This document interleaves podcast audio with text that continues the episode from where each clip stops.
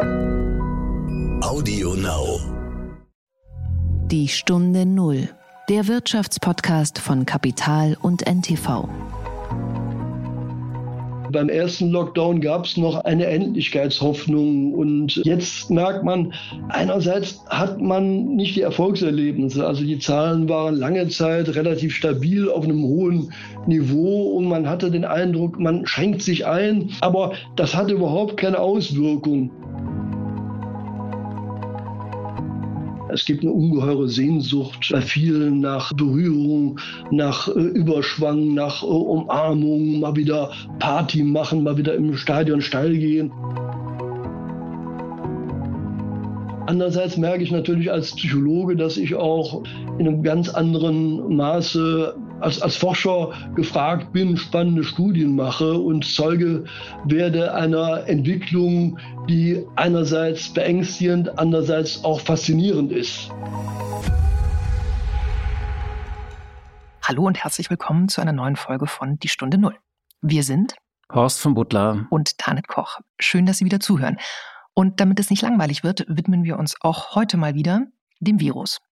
Allerdings unter einem ganz anderen Aspekt. Denn die Frage ist nicht nur, welche Mutation, welcher Impfstoff und wie lange noch, sondern auch, was macht das eigentlich mit uns? Irgendwie ist es ja schwer in dieser Zeit optimistisch zu bleiben, nach vorne zu schauen und Pläne zu schmieden. Kurz gesagt, die Hoffnung nicht zu verlieren. Und damit sind wir beim heutigen Thema der Gefühlslage der Deutschen. Wir legen uns heute mal ein bisschen auf die Couch. Und genau darüber hast du mit dem Psychologen der Nation gesprochen, beziehungsweise dich auf dessen Couch gelegt. Ähm, der Begriff stammt aus der FAZ und gemeint ist Stefan Grünewald, Chef und Mitbegründer des Marktforschungsunternehmens Rheingold, das für seine tiefen psychologischen Interviews bekannt ist. Der Gedanke zum Tag. Horst, was hältst du von der Schuldenbremse? Hältst du mich etwa für eine verkappte schwäbische Hausfrau? Äh, nein, aber Kanzleramtschef Helge Braun ist es offenbar auch nicht. Der hat diese Woche im Handelsblatt mal debattentechnisch so richtig Gas gegeben, und zwar in Sachen Schuldenbremse. Die sei in den kommenden Jahren nicht einzuhalten, deswegen sollte man sie ändern und neu regeln, statt mit verlängertem Notstand und Ausnahmen zu agieren.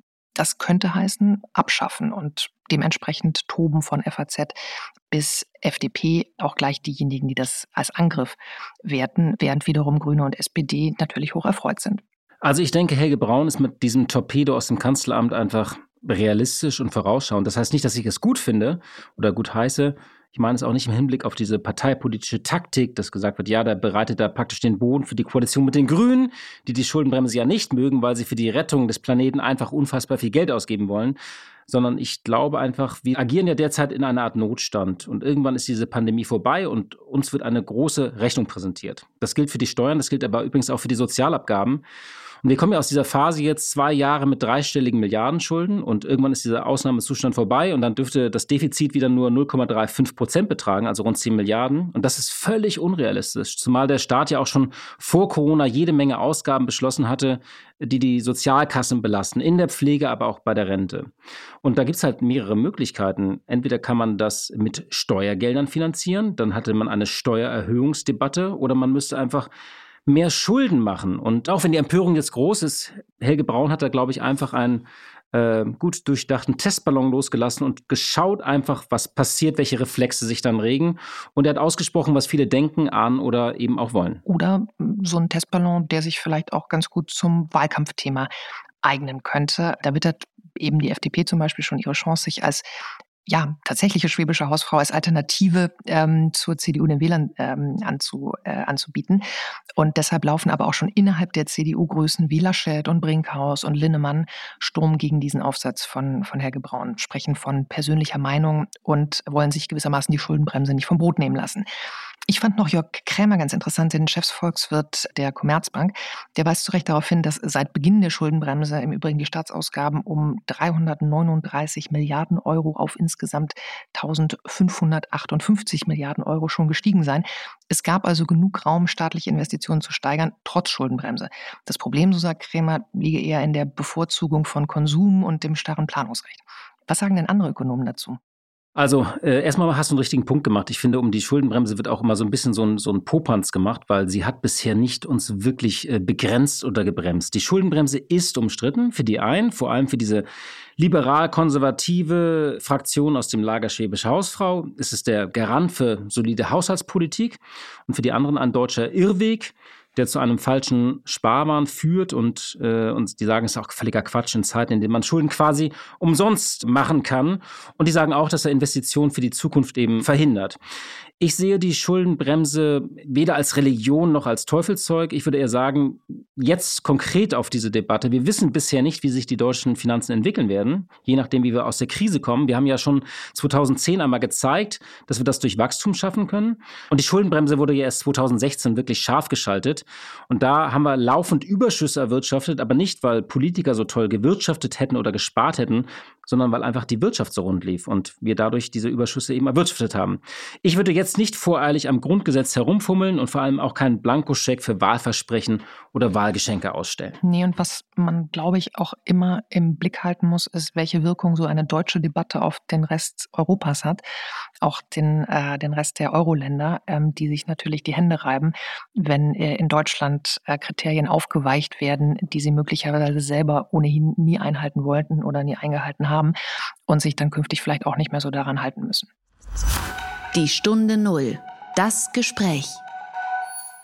Diese Pandemie ist ja so etwas wie eine Jahrhundertkatastrophe, ein Jahrhundert-Naturereignis.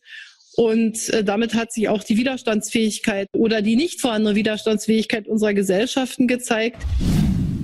Das war Bundeskanzlerin Angela Merkel unüberhörbar, die die Corona-Pandemie auf dem Weltwirtschaftsforum in Davos als eben Jahrhundertkatastrophe bezeichnet. Es ist vor allem eine Dauerkatastrophe seit ja in Deutschland schon fast einem Jahr.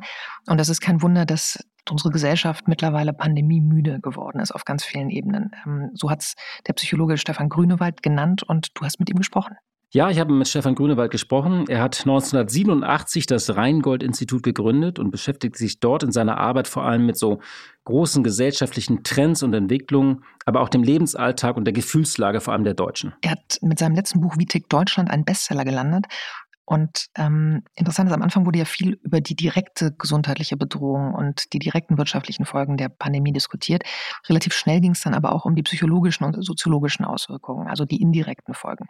Ähm, Im Herbst hat Stefan Grünewald davor gewarnt, dass durch Corona ein gesellschaftlicher Zersetzungsprozess einsetzt.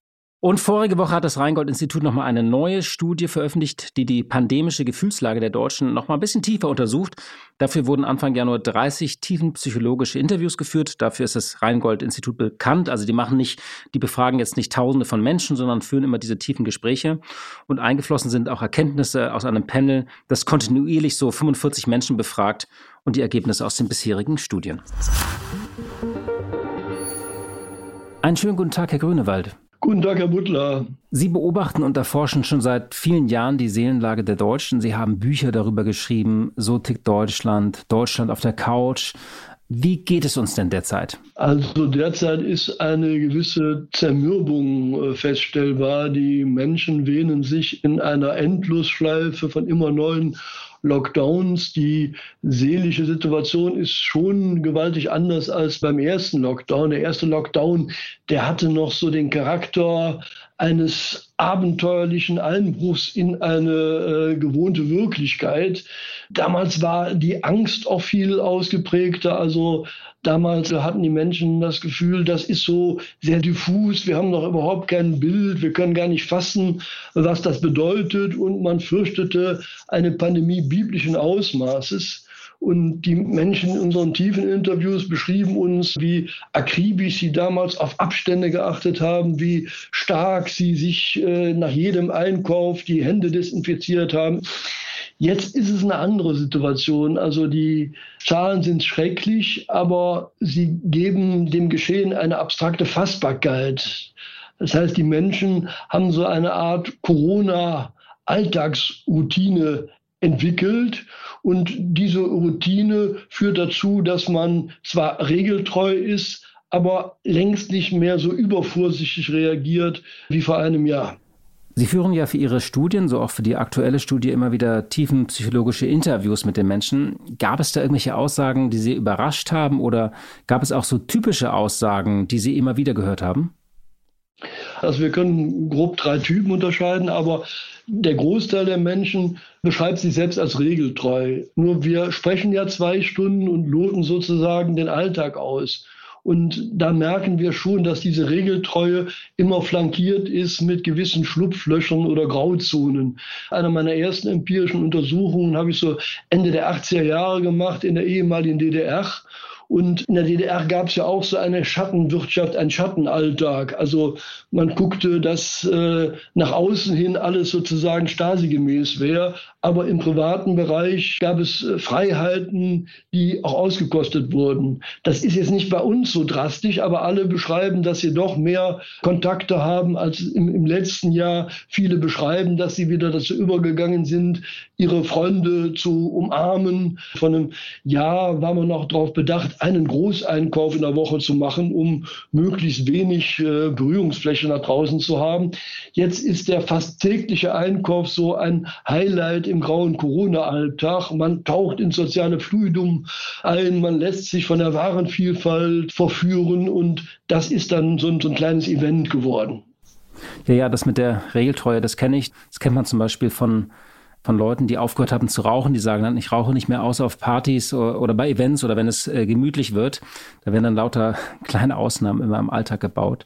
Sie haben bei Ihren Interviews verschiedene Gruppen identifiziert. Die Regeltreuen haben Sie gerade genannt und ich glaube, die anderen, das waren dann die, die sehr vorsichtigen Menschen und dann aber auch die Sorglosen. Können Sie das nochmal bitte beschreiben? Genau, bei den sehr Vorsichtigen ist es so, ne, also es gibt durchaus Menschen, die sagen, ja, wir sind jetzt sehr viel alarmierter als im letzten Jahr und schränken uns total ein, gehen kaum noch aus dem Haus, treffen, wenn überhaupt nur noch ein, zwei Personen. Das sind meist Menschen, die konkrete Erfahrungen gemacht haben im Umfeld oder die sich selbst als äh, Hochrisikogruppe erachten.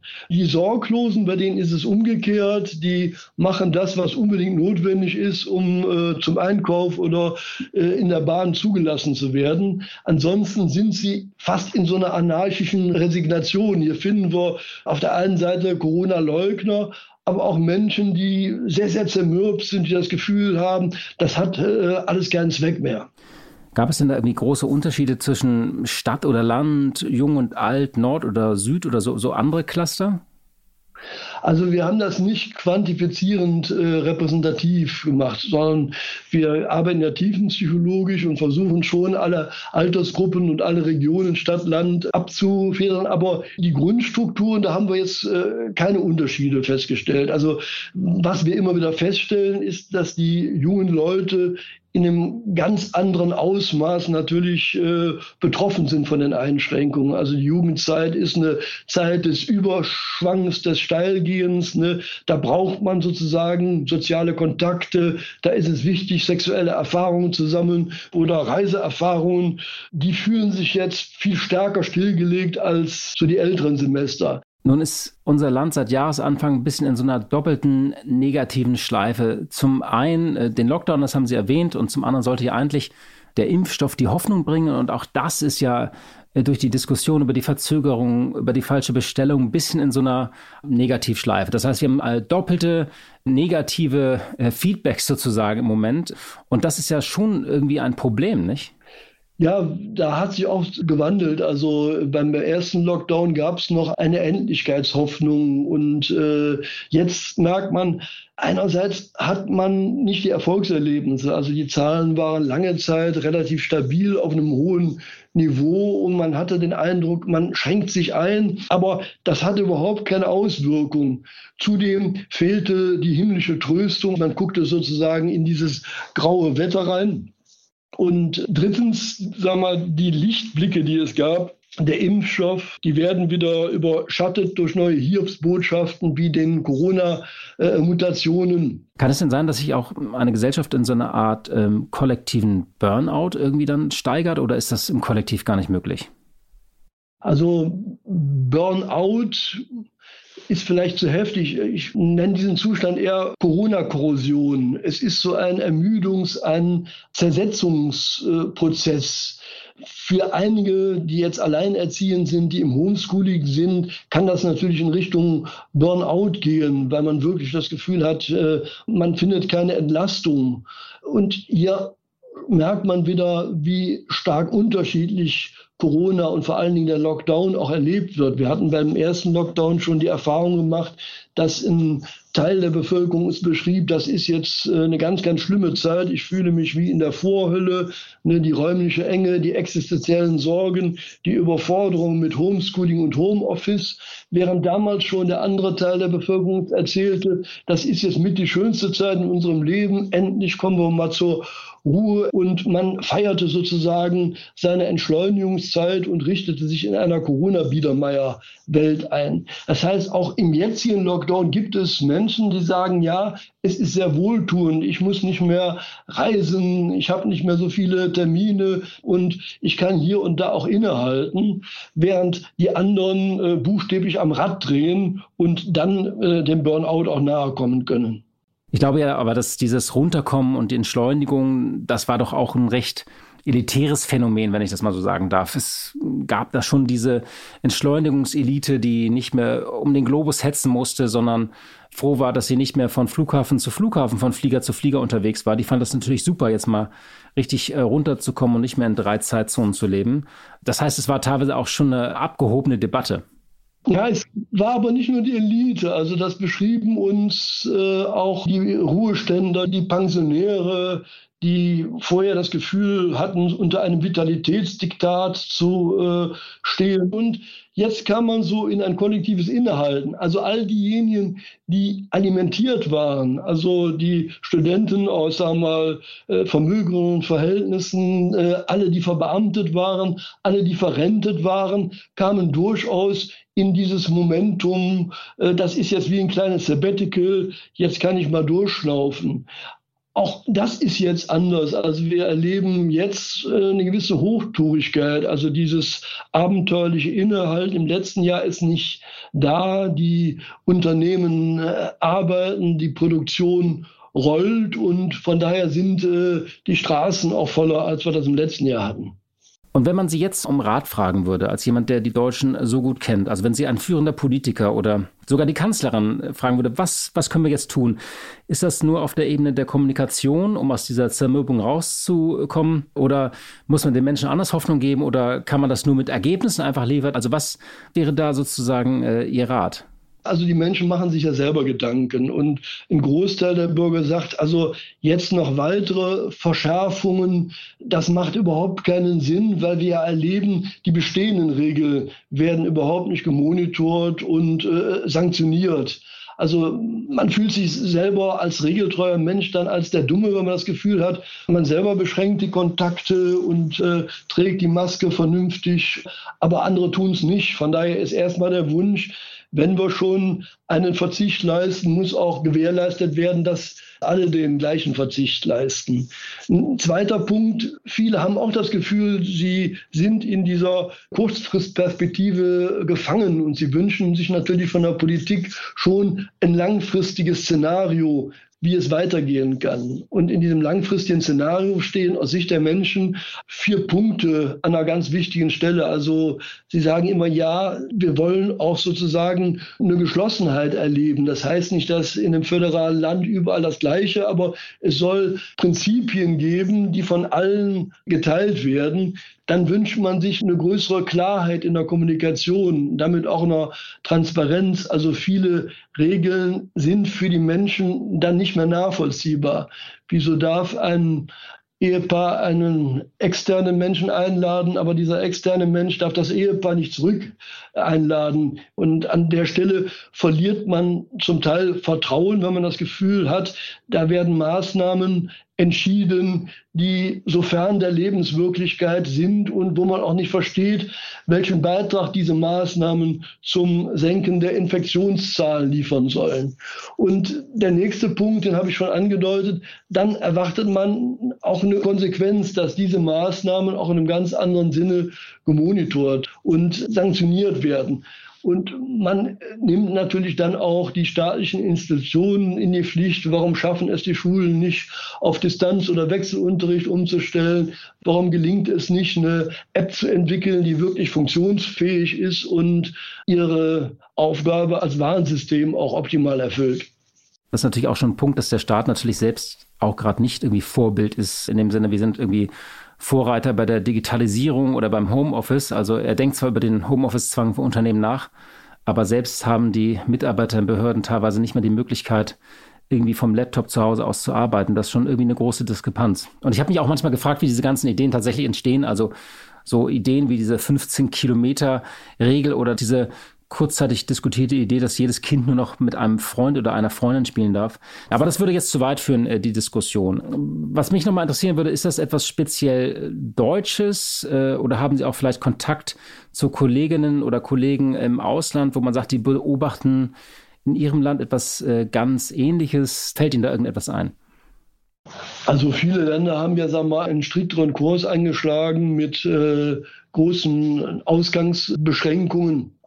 Ich finde es ja grundsätzlich gut, dass wir versuchen, zumindest in der Langfristperspektive differenzierter heranzugehen. Ich bin ja im nordrhein-westfälischen Corona-Expertenrat und da haben wir ja auch vor anderthalb Wochen ein Papier vorgelegt, das sagt, natürlich ist es notwendig, mit Kurzfristmaßnahmen die Zahlen runterzubringen.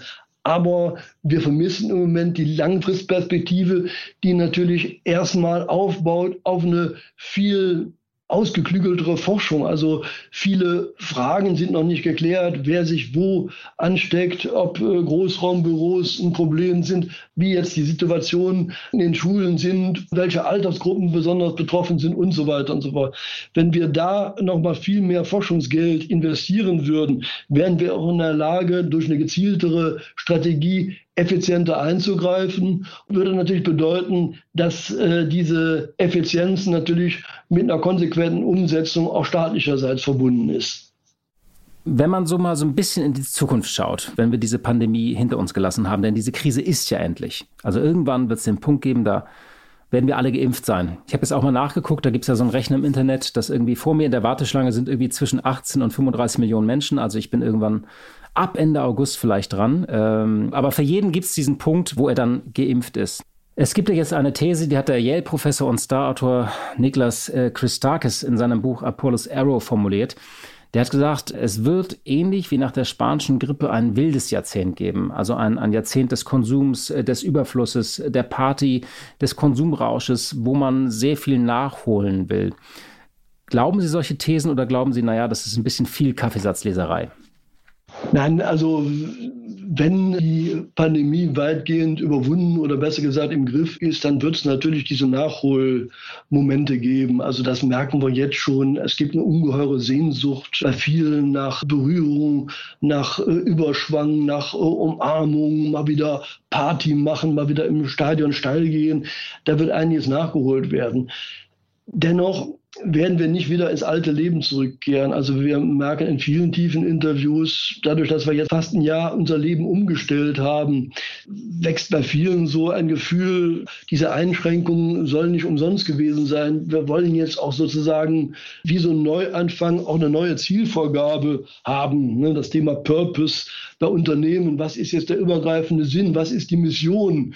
Das wird äh, wichtiger als die Rückkehr in die alten Verhältnisse oder ein bloßes Weiter so.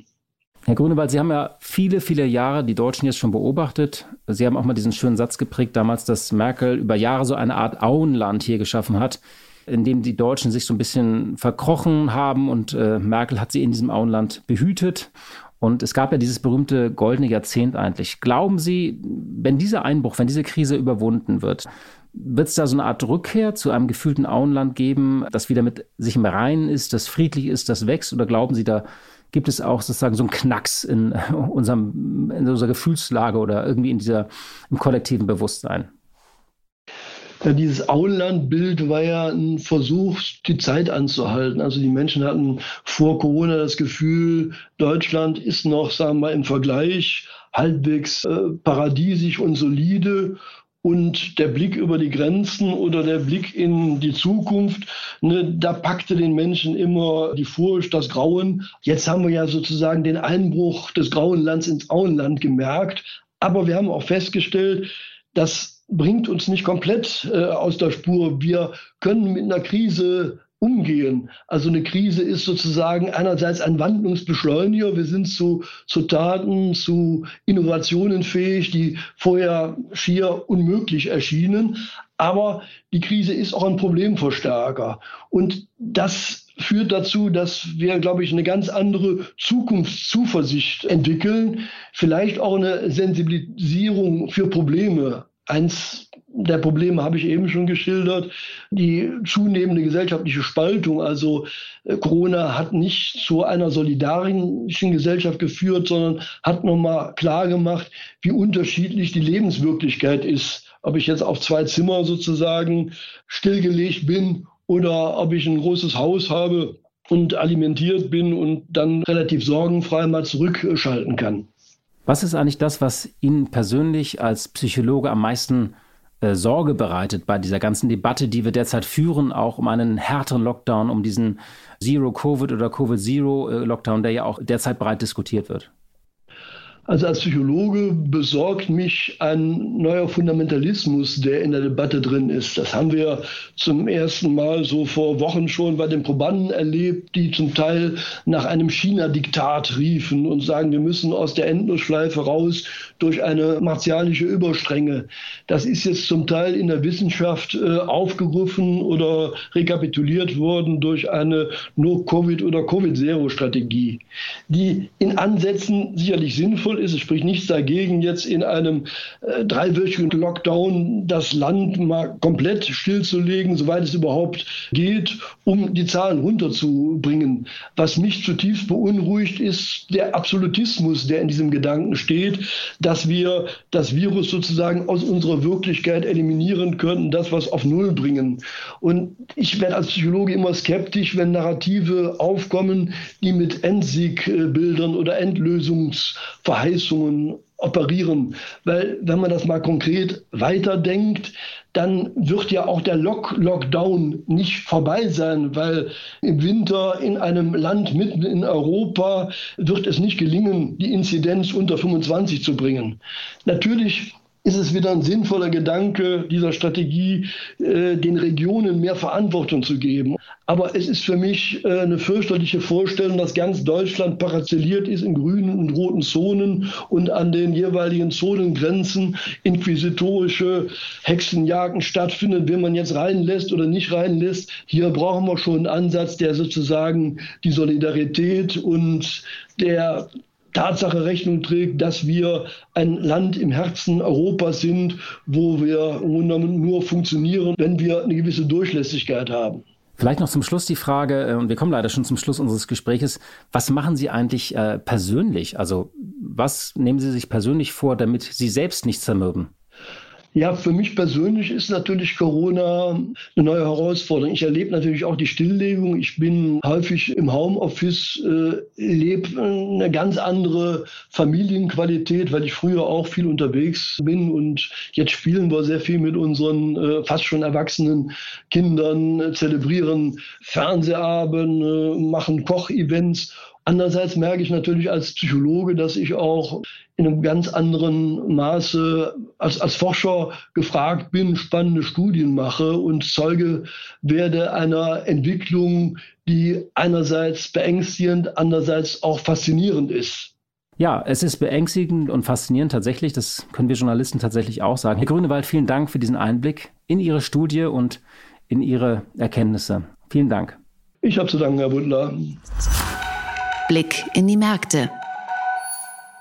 Und wie jeden Freitag schalten wir zu unserer Kollegin Katja Dofel nach Frankfurt. Sie leitet dort das Börsenstudio von NTV. Hallo, liebe Katja. Hallo, schön euch zu hören. Ja, Katja, diese Woche ist an den Märkten etwas Außergewöhnliches passiert. Manche sagen sogar etwas Historisches. Ich sage nur GameStop, der Kampf um GameStop. Katja, klär uns doch mal bitte auf, was genau hinter diesem großen Hype steht oder manche sagen auch Wahnsinn. Ja, da ist wirklich was Phänomenales passiert an der Börse. Die Kleinanleger haben es ernst genommen Kapitalist zu spielen. Was ist passiert? GameStop ist eine Einzelhandelskette aus Amerika für Videospiele, kommt aus Texas und die großen Hedgefonds haben sich gedacht, sowas braucht inzwischen kein Mensch mehr, man kann sich die ganzen Spiele aus dem Internet runterladen, die Aktie ist zu hoch bewertet und sie haben auf fallende Kurse gewettet. Das funktioniert so, dass sie sich beispielsweise von Fonds oder anderen Instituten, die die GameStop-Aktie im Depot haben, solche Aktien ausleihen, sie zum aktuellen Kurs am Markt verkaufen kaufen und darauf spekulieren, dass eben nach einer Weile der Kurs niedriger notiert, die Aktie günstiger wieder eingekauft werden kann und dann zurückgegeben werden kann und dann ist eben die Differenz der erhoffte Gewinn. Diesmal hat man sich allerdings gehörig verrechnet, denn Kleinanleger haben sich zusammengerottet über die Internetplattform Reddit und dort das Forum Wall Street Bets, also Wall Street Wetten.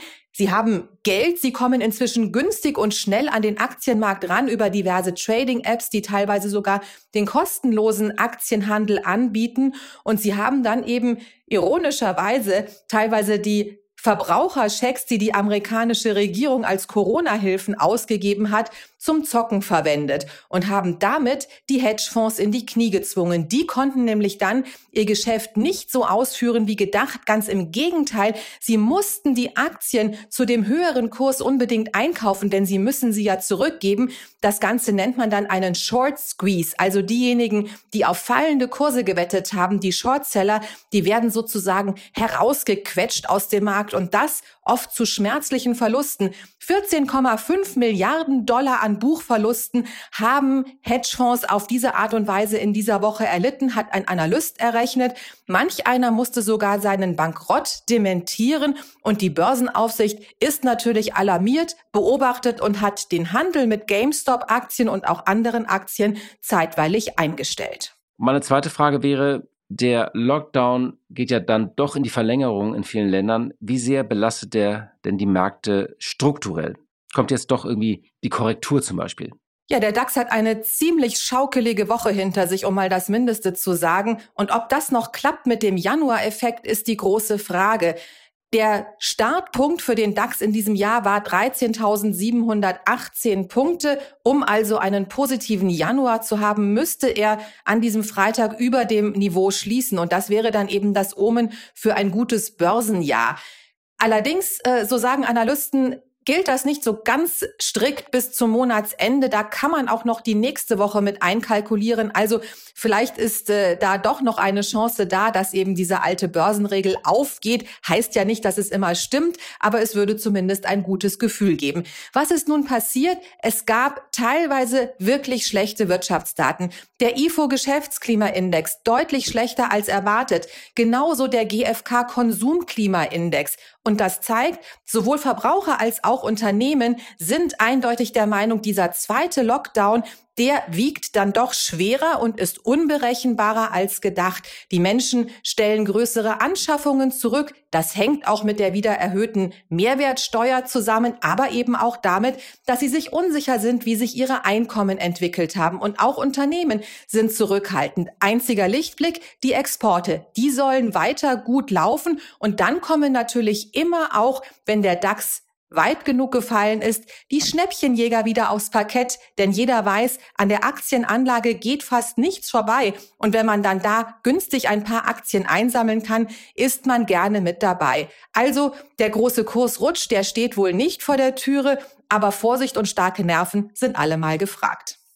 Vielen Dank für deine Einschätzung, liebe Katja. Ein schönes Wochenende. Tschüss, ihr beiden. Ich wünsche euch und allen, die uns zugehört haben, ein schönes Wochenende zu Hause.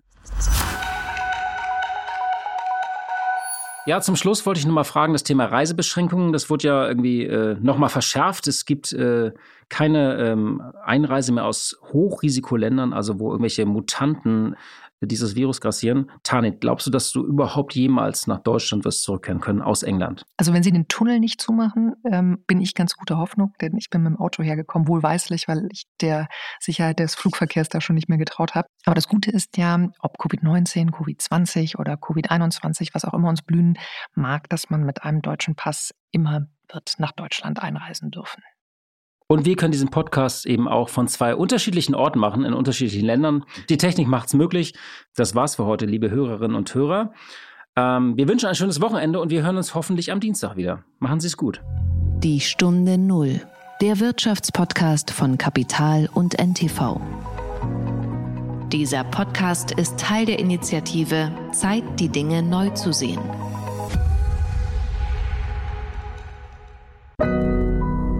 Audio Now.